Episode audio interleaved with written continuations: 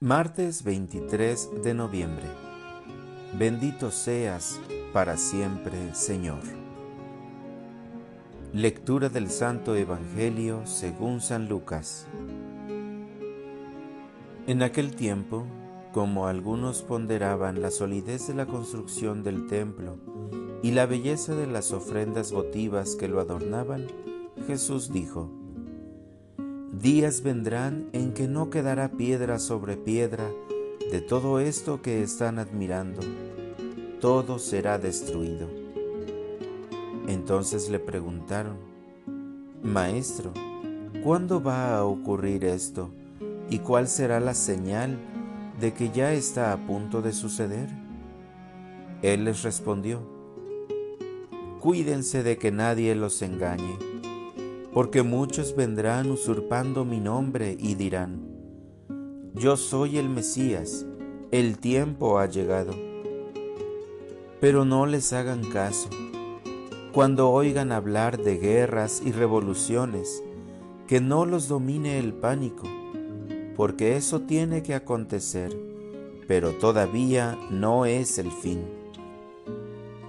Luego les dijo, se levantará una nación contra otra y un reino contra otro.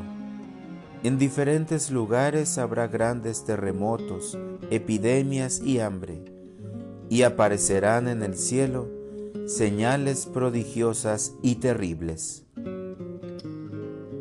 Palabra del Señor. Oración de la mañana.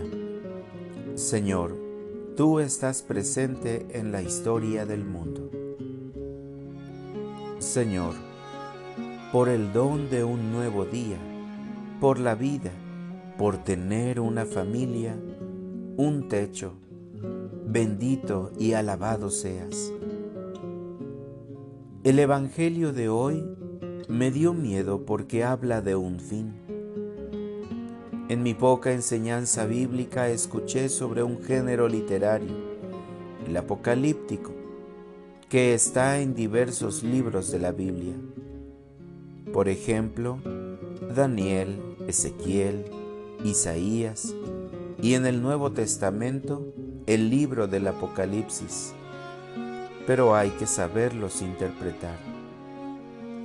Nos hablan de un fin porque el mundo no es eterno. La enseñanza de las palabras de Jesús es para tener una vigilancia constante de cada uno de nosotros. Recordemos las palabras que se nos dicen el miércoles de ceniza.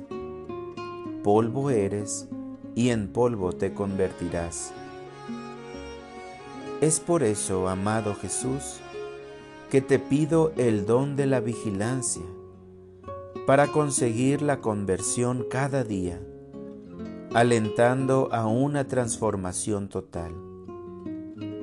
Señor, que mis limitaciones se conviertan en virtudes con tu gracia.